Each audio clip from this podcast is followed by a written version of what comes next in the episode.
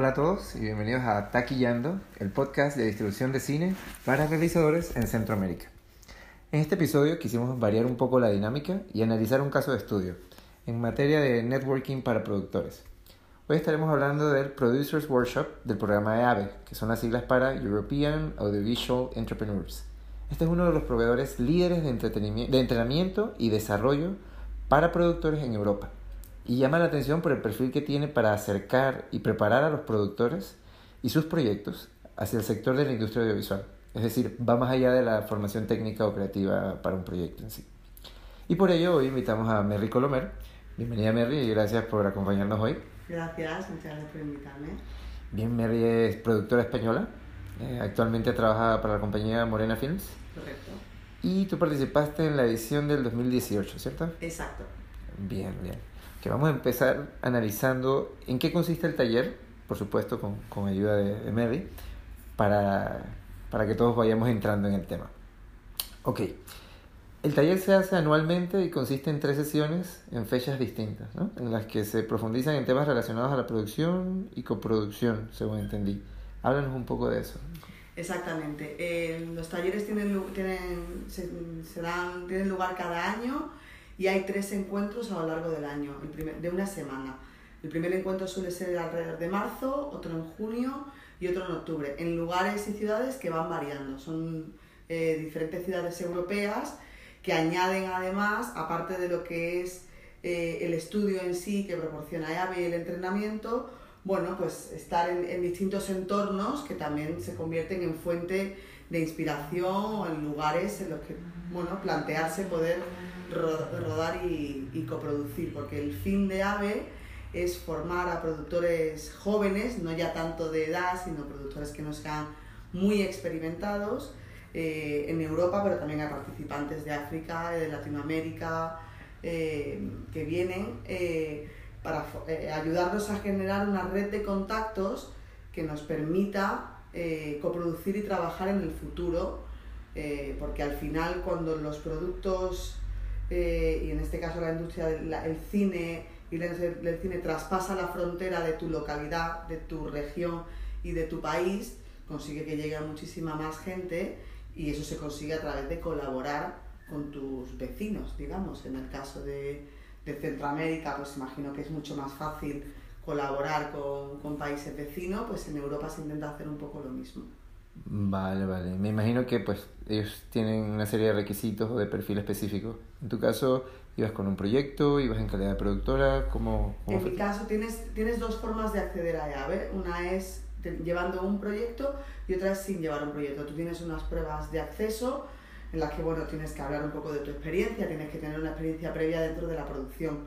No es necesario per se que hayas producido una película, pero puedes haber producido una película en mi caso, yo, por ejemplo, como productora única, no había llegado a producir una película cuando hice AVE, ahora ya sí, eh, pero había trabajado, llevaba 15 años trabajando en cine y televisión, había trabajado de productora asociada en cinco películas en Morena y bueno, eh, tenía aptitudes y estaba en proceso además, dentro de mi caso de Morena Films, para ser eh, productora y empezar a desarrollar mis propios proyectos.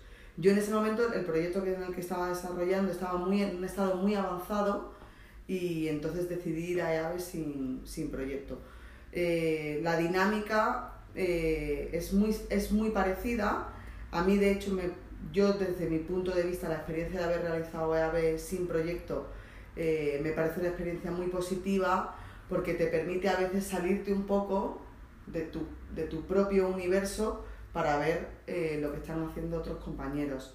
Eh, las, la, la, dinámica, digamos, de trabajo eh, es que se dividen, somos, en mi edición éramos 52 personas, 52 okay. productores, casi todos europeos, pero pues ya te digo, había gente también de Burkina Faso, de Brasil, de Chile, de Colombia, y entonces nos dividen en cuatro grupos. Normalmente tenemos un group leader, que le llaman, ¿no? como un experto que es un poco el tutor, digamos, de cada grupo, y entonces hacemos, eh, por una parte, sesiones grupales en las que todos leemos los materiales que tienen los compañeros que están con proyecto, que normalmente es una versión de guion o una versión de tratamiento, tiene que ser un desarrollo que esté más o menos avanzado, pero no demasiado, porque la idea es poder trabajar desde el desarrollo hasta el final de la financiación durante todo el año. Todos leemos los proyectos y vamos viendo la mejor forma de desarrollar eh, esos proyectos, que a la vez te sirven no solo para ver ese proyecto concreto cómo se desarrolla, sino para entender cómo una historia tiene que ser mejor contada, cómo funciona mejor, para escuchar al otro, al, trabajar y al relacionarte con gente de otros lugares y de otros países, al final es, un, es, una, es una cosa súper enriquecedora, porque las, las, opiniones son diversas, la perspectiva, el modelo de trabajo que tienen también. Efectivamente, entonces todo adquiere una riqueza eh, mucho mayor. Entonces tenemos por una parte ese trabajo en grupos, eh, vienen también expertos pues a hablar de, de temas legales, de marketing, eh, de guion, a dar charlas dentro de los grupos y luego además hay también plenary sessions que le llaman, que son charlas eh, más orientadas a todo, a, todo el grupo, a los 52, en los que igualmente se trata temas todos orientados con el desarrollo o bien pues hay desde charlas orientadas a formas diferentes formas de financiación, vías de acceso, como puede ser en nuestro caso como europeos Yurimash o Ibermedia en el caso de, de España, que es el, equivalente a Eurimash eh, que tenemos con Iberoamérica, eh, diferentes tipos de incentivos fiscales que hay en los países, para que tú veas como productor de qué manera puedes empezar a desarrollar tu, tu proyecto de la mejor manera posible. Todo ya lado de asesoría legal, eh, de marketing, es muy importante que tú tengas y tengas una visión global del proyecto, porque al final no es simplemente tener una buena historia, hay que saber desarrollarla, hay que saber financiarla y hay que saber crear un buen paquete para que eso llegue, a las audiencias. Exacto. ¿Y qué podrías decirnos sobre el perfil de los exponentes y los profesionales que se reunieron allí? ¿Son, son gente ya avanzada? ¿Son gente activa en la industria? ¿Era ¿O era un enfoque más académico? ¿Cómo, cómo lo veías tú? No, en su mayoría, la mayoría de los profesionales que, y de los ponentes que vienen allí es gente que está en activo. Todos los group leaders tienen todas sus productoras y son, gente, son profesionales experimentados con 20, 30 años de experiencia que están todos en activo. Y luego el resto de ponentes que vienen, desde expertos, eh, pues por ejemplo en marketing que hablábamos antes de Sara Calderón, que ella también además es la directora de del AVE Marketing. Eh, Sara Calderón tiene una agencia de, de film agency aquí, es una de las personas más activas eh, en Europa y su empresa es una de las más relevantes en, en temas de marketing y de outreach eh, a nivel europeo. Son todos profesionales que están dentro de la industria y lo bueno es que vienen desde, de nuevo, hago mucho hincapié en eso porque vienen de sitios muy diferentes. se vienen productores de Rumanía, de Bulgaria, de Israel, de Dinamarca, gente a la que tú normalmente, pues si te quedas simplemente en tu productora en Madrid, es gente a la que no tienes un acceso fácil. Claro. Entonces está muy bien para ver cómo se hacen las cosas en otro sitio, qué cosas pueden cambiar en tu país, de qué manera podéis colaborar juntos, qué están buscando ellos, qué estás buscando tú. Y luego, pues la idea es construir una red de contacto para que tú trabajes en el futuro, no ya solo con tus compañeros, sino con al final todo el mundo que está allí se dedica a lo mismo. Hay gente con más experiencia y gente con menos experiencia, pero al final todos hacemos películas y lo que queremos es hacer coproducciones, que es un poco la forma que tenemos de, de, ayudar a la industria europea a ser un poco más fuerte, que si al final si nos unimos todos pues tenemos una forma pues bueno más sólida de, de, de, competir contra el gigante estadounidense que viene con macroproducciones que al final hacen que nuestras películas eh, les cueste un poquito más de trabajo salir adelante. Claro, ¿y, y el enfoque es completamente enfocado en Europa o también tiene un toque internacional de, otras regiones? Eh, bueno, fundamentalmente yo creo que nace con una visión europea, pero a día de hoy hay muchísima interacción con Latinoamérica y luego, por ejemplo, con países africanos. Este año había un compañero que era de Burkina Faso o con creo que han tenido también a otros eh, participantes ¿no? en mi edición de países que están en más en vía de desarrollo, que tienen más complicado eh, el acceso porque a lo mejor no hay tratados de coproducción. Claro. Burkina Faso no tiene convenios de coproducción con ningún país europeo.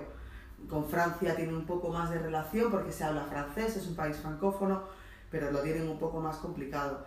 yo creo que está orientado un poco a Europa y sobre todo también a Latinoamérica. Quizás en, en Asia hay menos, hay un programa, creo que hay una parte de AVE que sí, que tiene lugar en Asia, pero es un programa concreto.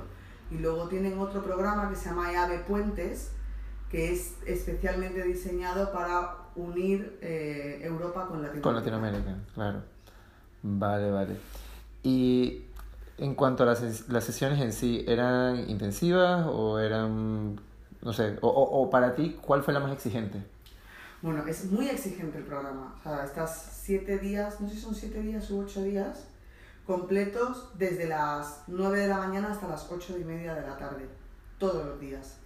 Es un programa muy exigente en el que tienes que estar muy despierto y muy activo y muy participativo en las clases para entenderte y poder sacar el máximo provecho, porque la gente que va allí es gente a la que hay que, que sí que exprimir. Sí, absorber todo lo que puedas. Todo lo que puedas, porque es gente a la que no vas a poder tener en, tan, en exclusividad eh, con esa dedicación en otro momento. Una de las expertas de financiación, que es Linda Beth, es una de las mayores expertas en financiación del mundo tener acceso a ella y tener una hora en una clase con 12 personas para ella o poder estar en una sesión con ella eh, contándote cómo se financian, cómo podemos, dándote consejos y herramientas para que tú puedas financiar proyectos, pues es un lujo que no, es para, no se puede desperdiciar. Entonces es un programa muy intensivo. Y luego entre los periodos que hay entre un taller y el otro, también hay trabajo para hacer, hay, hay, ah, hay assignments, tú tienes que trabajar si tienes proyectos sobre tu propio proyecto, pero si no, tú tienes que trabajar con las herramientas que te han dado sobre el marketing, eh, las herramientas legales y distintos eh, casos de estudio que se trabajan durante las sesiones. Y, y, en el caso de quienes van sin un, sin un proyecto per se, eh, ¿tienen algún tipo de dinámica grupal que hagan entre, entre esos grupos, esos participantes que no están llevando un proyecto o igual cada uno se le maneja de manera individual? Bueno, eh, creo que ya el tratamiento individual de cada grupo depende un poco del, del experto. En el grupo en el que yo estaba, eh, todos más o menos compartíamos un poco las inquietudes que teníamos o los problemas con los que nos estábamos enfrentando, porque tú no dejas de trabajar. Durante el año que estás haciendo AVE, tu trabajo sigue llegando.